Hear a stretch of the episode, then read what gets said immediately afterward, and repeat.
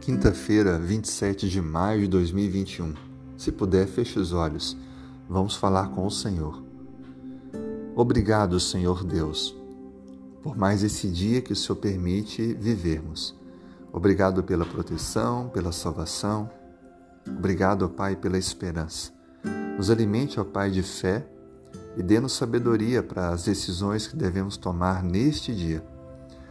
Por favor, abençoe a pessoa que ora comigo trazendo ao Pai a resposta a todos os pedidos que estão na mente e no coração desta pessoa, abençoando o lar, todos os familiares, os amigos, abençoando a vida profissional, saúde, a vida espiritual.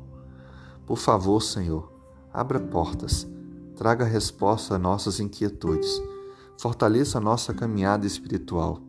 Temos desafios e muitas vezes nós somos tentados a cair em nossa própria cobiça. Por isso, ó Pai, nos livre de nossas próprias cobiças e fortaleça a nossa caminhada espiritual para que possamos dar passos firmes no propósito da fé.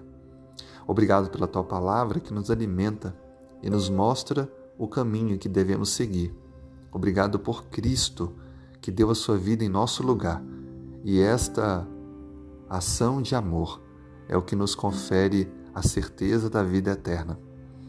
Nos use para partilhar dessa salvação, desta boa nova, àqueles que estão ao nosso redor e que assim mais pessoas estejam preparadas para o advento de Cristo.